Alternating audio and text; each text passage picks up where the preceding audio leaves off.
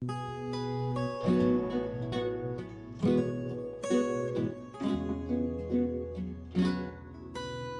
gozo del Señor es mi fortaleza. En adversidad y tribulación levantas mi cabeza. El gozo del Señor me da esperanza de enfrentar cada mañana con toda la fuerza, porque tu amor quita todo el temor, llenas todo el vacío de mi corazón, porque tu amor quita todo el temor, llenas todo un lugar en el gozo del Señor.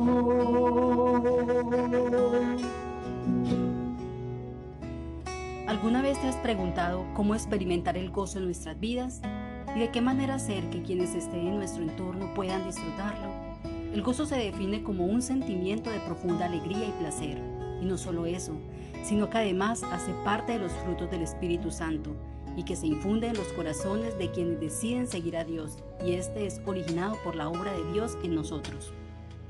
El gozo es algo que todos anhelamos, pero que a menudo parece difícil de alcanzar. Experimentar el gozo debe ser parte de la vida de todo cristiano. Sabemos que incluso algunos hombres del pueblo de Dios experimentaron periodos de falta de gozo. Por ejemplo, Job deseaba que nunca hubiera nacido. David oraba para que fuera llevado a un lugar donde no tuviera que lidiar con la realidad. Elías, aún después de vencer a los 450 profetas de Baal, pidiendo que bajara fuego del cielo, que así sucedió, huyó al desierto y le pidió a Dios que le quitara la vida. Si estos hombres lucharon ¿Cómo podemos experimentar un gozo constante en la vida cristiana? Lo primero es darnos cuenta de que el gozo es un regalo de Dios y que viene cuando somos conscientes de la gracia del Señor, que nos lleva a disfrutar de su favor, permitiéndonos luego que este gozo sea transmitido a quienes están en nuestro entorno. En el libro de Hechos capítulo 21, versículo 15 al 18, identificamos que luego del viaje realizado por Pablo y los misioneros en diferentes ciudades, ya se dirigían a Jerusalén para reunirse con los líderes de la iglesia y anunciar las grandes cosas que Dios había hecho a través de él en su ministerio, donde dice en el versículo 15, después de esos días hechos ya los preparativos subimos a Jerusalén y vinieron también con nosotros de Cesarea algunos de los discípulos, trayendo consigo a uno llamado Napsón de Chipre, discípulo antiguo con quien nos hospedaríamos. Y cuando llegamos a Jerusalén, los hermanos nos recibieron con gozo y al día siguiente Pablo entró con nosotros a ver a Jacobo, y se hallaban reunidos todos los ancianos, a los cuales, después de haberles saludado, les contó una por una las cosas que Dios había hecho entre los gentiles por su ministerio.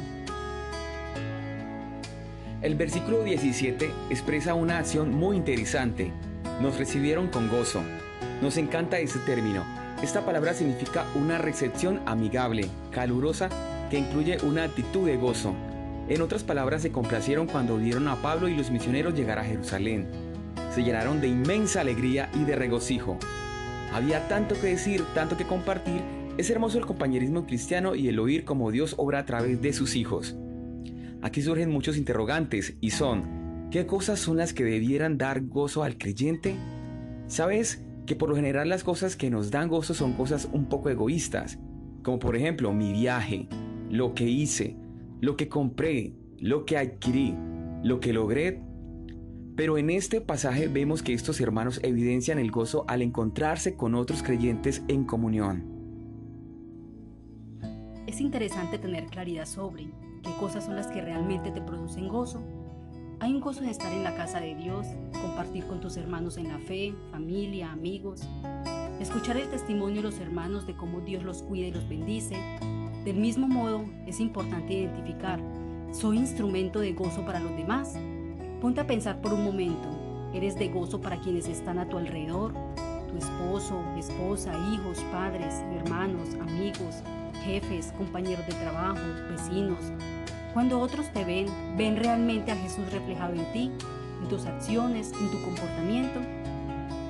Es por eso que en la escritura se presenta el gozo y la alegría permanente como experiencia exclusiva de aquellos que conocen a Dios y se refugian en Él.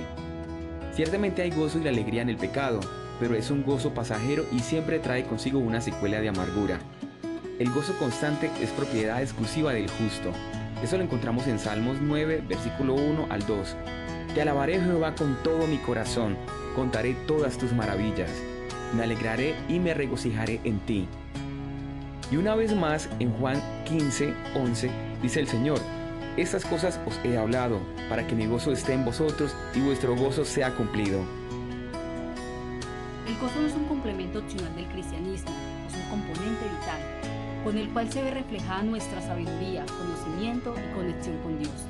Ver el amor de Jesús representado en cada persona que está a tu lado haría un cambio significativo en nuestra forma de tratar. No nos alcanzamos a imaginar la obra tan maravillosa que lograríamos al hacer sentir a otros lo valioso que son realmente. La vida del cristiano es una vida de gozo, solo que el gozo del cristiano es de una naturaleza distinta. Con esto en mente, es evidente que una manera de experimentar el gozo es enfocarnos en Dios, en lugar de meditar en nuestras dificultades o en las cosas que roban nuestra paz y contentamiento. Podemos meditar en Dios. Esto no quiere decir que debamos negar nuestro descontento o nuestras emociones negativas. En Mateo 5:16 dice, hagan brillar su luz delante de todos, para que ellos puedan ver las buenas obras de ustedes y alaben al Padre que está en el cielo. Es un versículo hermoso que nos lleva a mostrar a los demás la transformación y maravillas que Dios ha hecho en nosotros. ¿Sabes algo? Este gozo del que Dios nos ha permitido disfrutar no puede quedarse encapsulado solo en nosotros. Es importante manifestarlo y transmitirlo a los demás. Quienes tienen gozo ven el amor de Jesús en el prójimo, brindando respeto, honra y amor hacia los otros. Si quieres conocer más de nosotros, nos puedes encontrar en Facebook como Comunidad Cristiana de Fe Carepa. Somos una iglesia ubicada en la zona de Urabá. Nos complacería verte y que juntos adoremos a Dios y nos gocemos en su presencia.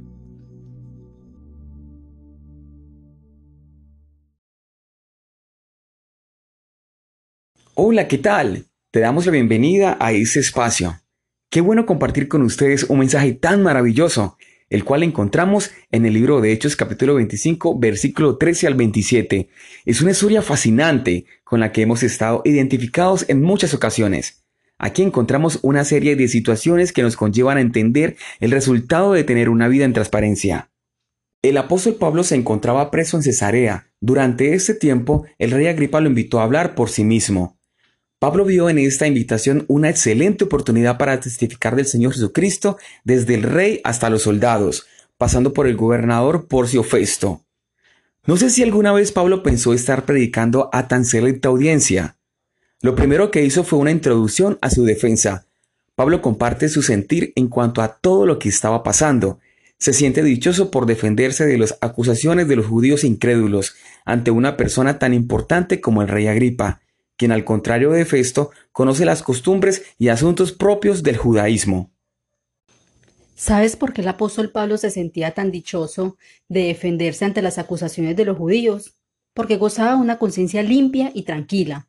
Pablo dijo, y por esto procuro tener siempre una conciencia sin ofensa ante Dios y ante los hombres.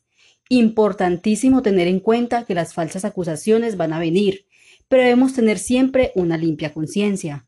Ahora, Piensa en esto. ¿Por qué es la brújula un instrumento tan necesario y en qué sentido se parece a nuestra conciencia? Mm, ¿Sabes qué tienen en común el marinero que navega por el océano, el excursionista que atraviesa el desierto y el aviador que vuela entre las nubes? Que todos ellos se verán en graves problemas si no disponen de algún dispositivo para orientarse. No tiene por qué ser muy moderno, basta con una sencilla brújula.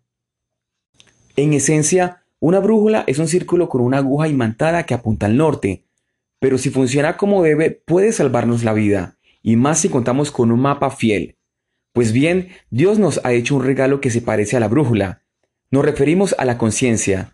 Sin ella estaríamos completamente perdidos. Cuando lo usamos bien, nos ayuda a hallar nuestro rumbo en la vida y a no salirnos del camino correcto. Como vemos, es un regalo muy valioso, por ello conviene examinar qué es la conciencia. En la Biblia la palabra griega conciencia transmite la idea de conocimiento en común o conocimiento compartido con uno mismo, Es decir, tenemos en nuestro interior la capacidad de conocernos a nosotros mismos. No hay ninguna otra criatura en la tierra a la que Dios haya dado esa facultad. Gracias a ella podemos, por así decirlo, mirarnos desde afuera y hacer una evaluación moral de lo que hacemos. Nos orienta al tomar decisiones y nos indica si el camino que pensamos seguir es bueno o no. Si decidimos acertadamente, nos premia haciéndonos sentir bien, si no, nos castiga con remordimientos y sentimientos de culpa. Es por ello que no hay libertad más plena que una conciencia tranquila. ¿Has notado que cuando dices o haces algo malo sientes una sensación incómoda dentro de ti? Esa es tu conciencia hablándote. Tu conciencia te habla cuando actúas mal. Para disfrutar el compañerismo con Dios debemos tener una conciencia limpia. Debemos estar bien con Dios y saber que en nuestro corazón no hay nada entre nosotros que turbe nuestra relación. Pero la conciencia no siempre funciona como es debido. Para entender por qué, piensen en el ejemplo de la brújula. ¿Qué ocurre si la acercamos a un imán? Que la aguja se desvía y deja de apuntar al norte, y si la utilizamos sin la ayuda de un buen mapa, entonces no valdría de mucho. Con la conciencia ocurre igual. Si dejamos que influyan en ella nuestros deseos egoístas, no nos indicará el camino correcto. Y si no consultamos el mapa, el cual es la palabra de Dios, no sabremos distinguir entre el bien y el mal a la hora de tomar muchas decisiones importantes. Además, para que la conciencia funcione como es debido, necesitamos la ayuda del Espíritu Santo, como dijo Pablo. Mi conciencia da testimonio conmigo en conformidad con el Espíritu Santo. Al tomar decisiones, la persona que tiene la conciencia bien entrenada no se guía por el egoísmo, se guía por el temor de Dios, es decir, por un verdadero temor a desagradar al Señor. Es vital contar con ese temor, pues nos llevará a consultar la Biblia siempre que debamos tomar cualquier decisión. Una conciencia limpia se manifiesta en nuestro comportamiento con las personas con las que nos relacionamos. Debemos estar bien con nuestro prójimo, debemos saber que hemos arreglado cuentas con los demás de manera que nadie pueda señalarnos con el dedo y acusarnos de algo impropio que hayamos realizado. Te invito a que meditemos en esta pregunta. ¿Qué significa reconciliarte con tu hermano? Significa arreglar cuentas con él, ya sea pidiéndole perdón o haciendo restitución. Tú no puedes adorar a Dios correctamente cantando, orando, ofrendando o en ninguna otra forma hasta que primeramente te hayas reconciliado con tu hermano. David era un hombre conforme al corazón de Dios. La clave de él era el genuino amor hacia Dios y su profundo deseo de estar bien con Dios. Por esta razón, una petición de David a Dios era que le mostrara cualquier pecado que pudiera tener en su vida. ¿Qué te parece si aprovechamos este momento para hacernos un autoanálisis donde identifiquemos qué malas acciones hemos realizado? Por ejemplo, ¿qué responderíamos a lo siguiente? ¿Has ofendido a tu esposo, esposa, hijos, amigos con algo que hayas dicho o hecho? ¿Has hurtado a tu jefe, a algún familiar o a otros? ¿Le has mentido a alguien y no has pedido perdón? ¿Has sentido amargura y resentimiento contra alguien? ¿Te has rebelado contra alguien que tiene autoridad sobre ti? ¿Has sido desagradecido con quienes te han ayudado? Hoy te reto a hacer pequeños ejercicios de conciencia diariamente, ya que es la única manera por la cual podremos mejorar en todos los aspectos, ya sean personales o incluso dentro de la vida laboral, familiar y personal. Pero no basta con solo hacer una reflexión, sino que hay que tomar acciones de cambio. De nada sirve reflexionar y analizarse si no se va a llevar a cabo una acción de cambio, la cual nos hará mejorar. Padre, en este día te damos gracias por cada bendición concedida. Gracias por tu palabra, la cual nos guía y nos acerca más a ti. Te rogamos tomes el control de nuestros pensamientos y acciones, que nos enseñes a alcanzar y mantener una conciencia limpia, y que cada decisión tomada sea direccionada por tu espíritu, para disfrutar siempre de tu presencia. Te entregamos todo lo que somos, en el nombre de nuestro Señor Jesús. Amén.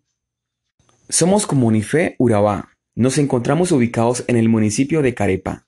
Te invitamos a nuestras reuniones los días miércoles de adoración 7 y 30 pm y domingos 9 y 30 am. Te esperamos.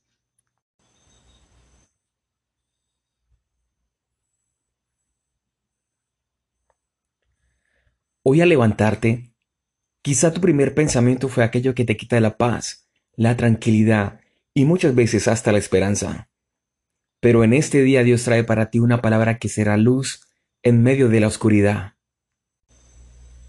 Quiero llevarte el libro de Santiago, capítulo 1, versículo 1 al 11. En este libro Santiago empieza abordando directamente un tema que ya de entrada no es lo que nos gusta escuchar, y es acerca de las pruebas, que infaliblemente van a venir a la vida de todas las personas. Muchos decimos tener plena confianza en nuestra fe, hasta que ésta es severamente puesta a prueba.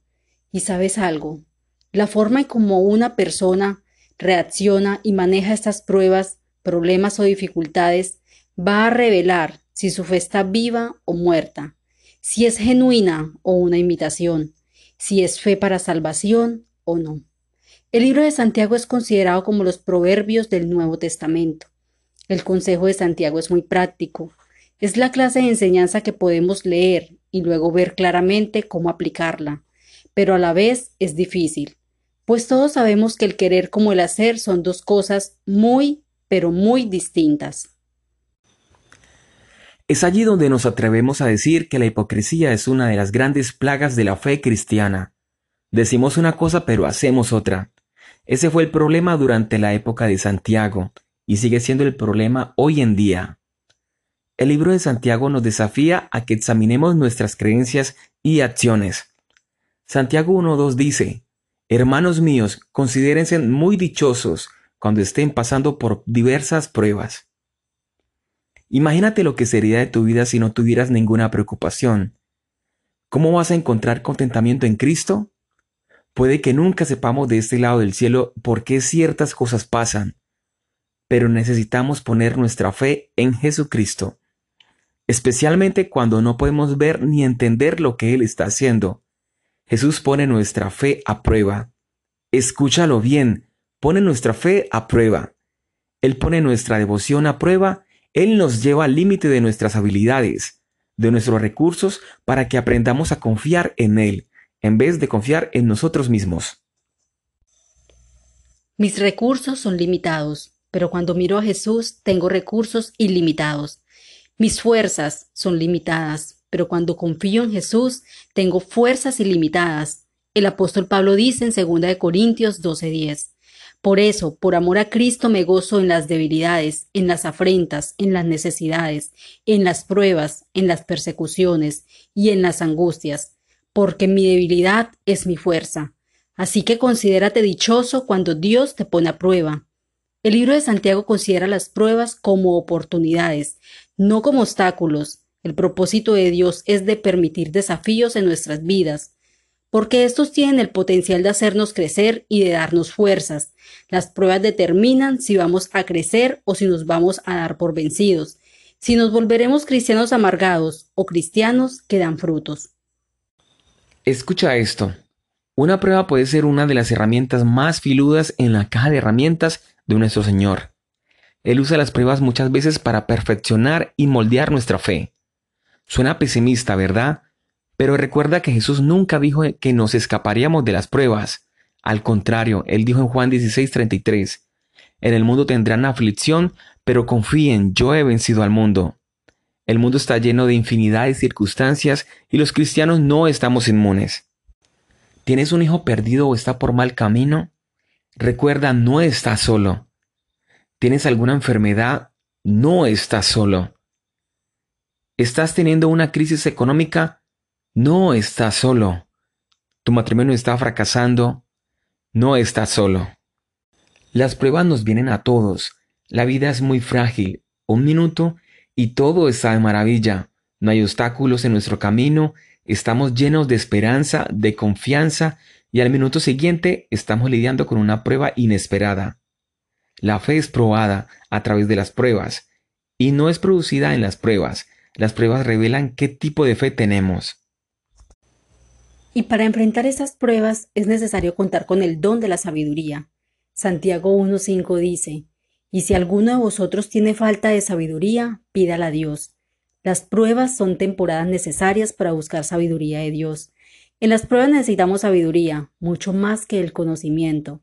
El conocimiento es información en bruto, pero la sabiduría sabe cómo usarla. El conocimiento es la habilidad para desarmar las cosas, pero la sabiduría es la habilidad para unir las cosas. Cuando queremos sabiduría, el lugar para empezar es la Biblia. El lugar para terminar es la Biblia. La verdadera sabiduría siempre será consistente con la palabra de Dios.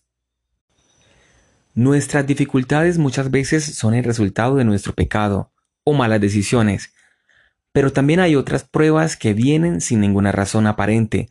Realmente sin importar de dónde vengan estas pruebas, muchas veces pensamos que Jesús está molesto con nosotros. Pero no es así. Dios es un Dios de amor.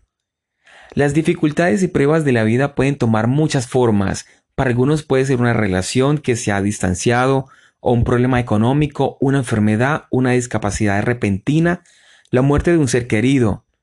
Para otros las pruebas pueden tomar la forma de burla o hasta de persecución por su fe.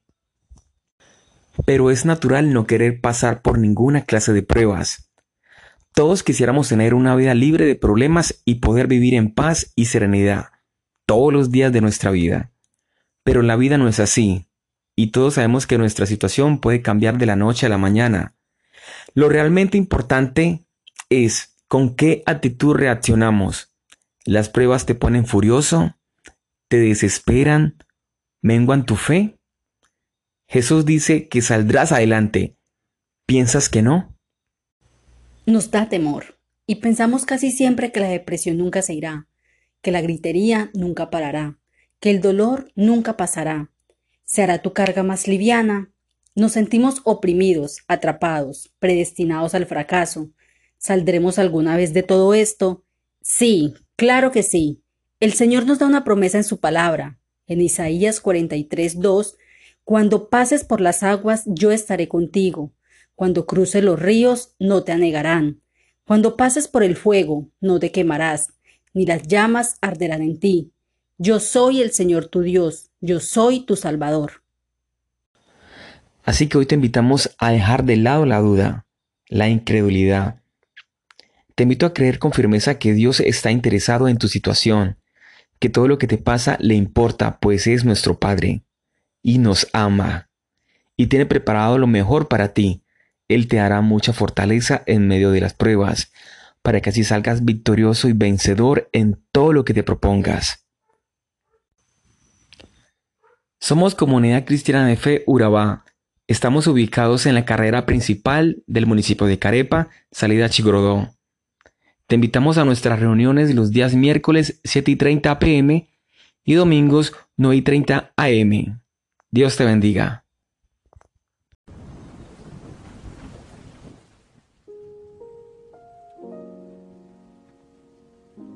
Hoy al levantarte, Quizá tu primer pensamiento fue aquello que te quita la paz, la tranquilidad y muchas veces hasta la esperanza. Pero en este día Dios trae para ti una palabra que será luz en medio de la oscuridad. Quiero llevarte el libro de Santiago, capítulo 1, versículo 1 al 11. En este libro Santiago empieza abordando directamente un tema que ya de entrada no es lo que nos gusta escuchar, y es acerca de las pruebas que infaliblemente van a venir a la vida de todas las personas. Muchos decimos tener plena confianza en nuestra fe, hasta que ésta es severamente puesta a prueba. Y sabes algo, la forma en cómo una persona reacciona y maneja estas pruebas, problemas o dificultades va a revelar si su fe está viva o muerta, si es genuina o una imitación, si es fe para salvación o no. El libro de Santiago es considerado como los proverbios del Nuevo Testamento. El consejo de Santiago es muy práctico. Es la clase de enseñanza que podemos leer y luego ver claramente cómo aplicarla, pero a la vez es difícil, pues todos sabemos que el querer como el hacer son dos cosas muy, pero muy distintas. Es allí donde nos atrevemos a decir que la hipocresía es una de las grandes plagas de la fe cristiana. Decimos una cosa pero hacemos otra. Ese fue el problema durante la época de Santiago y sigue siendo el problema hoy en día. El libro de Santiago nos desafía a que examinemos nuestras creencias y acciones. Santiago 1.2 dice, Hermanos míos, considérense muy dichosos cuando estén pasando por diversas pruebas. Imagínate lo que sería de tu vida si no tuvieras ninguna preocupación. ¿Cómo vas a encontrar contentamiento en Cristo? Puede que nunca sepamos de este lado del cielo por qué ciertas cosas pasan, pero necesitamos poner nuestra fe en Jesucristo, especialmente cuando no podemos ver ni entender lo que Él está haciendo. Jesús pone nuestra fe a prueba. Escúchalo bien, pone nuestra fe a prueba. Él pone nuestra devoción a prueba, Él nos lleva al límite de nuestras habilidades, de nuestros recursos, para que aprendamos a confiar en Él en vez de confiar en nosotros mismos. Mis recursos son limitados, pero cuando miro a Jesús tengo recursos ilimitados. Mis fuerzas son limitadas, pero cuando confío en Jesús tengo fuerzas ilimitadas. El apóstol Pablo dice en 2 Corintios 12:10, Por eso, por amor a Cristo me gozo en las debilidades, en las afrentas, en las necesidades, en las pruebas, en las persecuciones y en las angustias porque mi debilidad es mi fuerza. Así que considérate dichoso cuando Dios te pone a prueba. El libro de Santiago considera las pruebas como oportunidades, no como obstáculos. El propósito de Dios es de permitir desafíos en nuestras vidas, porque estos tienen el potencial de hacernos crecer y de darnos fuerzas. Las pruebas determinan si vamos a crecer o si nos vamos a dar por vencidos, si nos volveremos cristianos amargados o cristianos que dan frutos. Escucha esto. Una prueba puede ser una de las herramientas más filudas en la caja de herramientas de nuestro Señor. Él usa las pruebas muchas veces para perfeccionar y moldear nuestra fe. Suena pesimista, ¿verdad? Pero recuerda que Jesús nunca dijo que nos escaparíamos de las pruebas. Al contrario, Él dijo en Juan 16:33, En el mundo tendrán aflicción, pero confíen, yo he vencido al mundo. El mundo está lleno de infinidad de circunstancias y los cristianos no estamos inmunes. ¿Tienes un hijo perdido o está por mal camino? Recuerda, no estás solo. ¿Tienes alguna enfermedad? No estás solo. ¿Estás teniendo una crisis económica? No estás solo. ¿Tu matrimonio está fracasando? No estás solo. Las pruebas nos vienen a todos. La vida es muy frágil. Un minuto y todo está de maravilla. No hay obstáculos en nuestro camino, estamos llenos de esperanza, de confianza y al minuto siguiente estamos lidiando con una prueba inesperada. La fe es probada a través de las pruebas y no es producida en las pruebas. Las pruebas revelan qué tipo de fe tenemos. Y para enfrentar esas pruebas es necesario contar con el don de la sabiduría. Santiago 1.5 dice, y si alguno de vosotros tiene falta de sabiduría, pídala a Dios. Las pruebas son temporadas necesarias para buscar sabiduría de Dios. En las pruebas necesitamos sabiduría, mucho más que el conocimiento. El conocimiento es información en bruto, pero la sabiduría sabe cómo usarla. El conocimiento es la habilidad para desarmar las cosas, pero la sabiduría es la habilidad para unir las cosas. Cuando queremos sabiduría, el lugar para empezar es la Biblia. El lugar para terminar es la Biblia. La verdadera sabiduría siempre será consistente con la palabra de Dios. Nuestras dificultades muchas veces son el resultado de nuestro pecado o malas decisiones, pero también hay otras pruebas que vienen sin ninguna razón aparente. Realmente sin importar de dónde vengan estas pruebas, muchas veces pensamos que Jesús está molesto con nosotros. Pero no es así. Dios es un Dios de amor. Las dificultades y pruebas de la vida pueden tomar muchas formas. Para algunos puede ser una relación que se ha distanciado, o un problema económico, una enfermedad, una discapacidad repentina, la muerte de un ser querido. Para otros las pruebas pueden tomar la forma de burla o hasta de persecución por su fe. Pero es natural no querer pasar por ninguna clase de pruebas. Todos quisiéramos tener una vida libre de problemas y poder vivir en paz y serenidad todos los días de nuestra vida. Pero la vida no es así, y todos sabemos que nuestra situación puede cambiar de la noche a la mañana. Lo realmente importante es con qué actitud reaccionamos. ¿Las pruebas te ponen furioso? ¿Te desesperan? ¿Menguan tu fe? Jesús dice que saldrás adelante. ¿Piensas que no? Nos da temor y pensamos casi siempre que la depresión nunca se irá, que la gritería nunca parará, que el dolor nunca pasará. Se hará tu carga más liviana, Nos sentimos oprimidos, atrapados, predestinados al fracaso. ¿Saldremos alguna vez de todo esto? Sí, claro que sí. El Señor nos da una promesa en su palabra. En Isaías 43, 2, Cuando pases por las aguas, yo estaré contigo. Cuando cruces los ríos, no te anegarán. Cuando pases por el fuego, no te quemarás, ni las llamas arderán en ti. Yo soy el Señor tu Dios, yo soy tu Salvador. Así que hoy te invitamos a dejar de lado la duda, la incredulidad. Te invito a creer con firmeza que Dios está interesado en tu situación, que todo lo que te pasa le importa, pues es nuestro Padre y nos ama y tiene preparado lo mejor para ti. Él te dará mucha fortaleza en medio de las pruebas, para que así salgas victorioso y vencedor en todo lo que te propongas. Somos Comunidad Cristiana de Fe Urabá. Estamos ubicados en la carrera principal del municipio de Carepa, salida Chigorodó. Te invitamos a nuestras reuniones los días miércoles 7 y 30 pm y domingos 9 y 30 am. Dios te bendiga.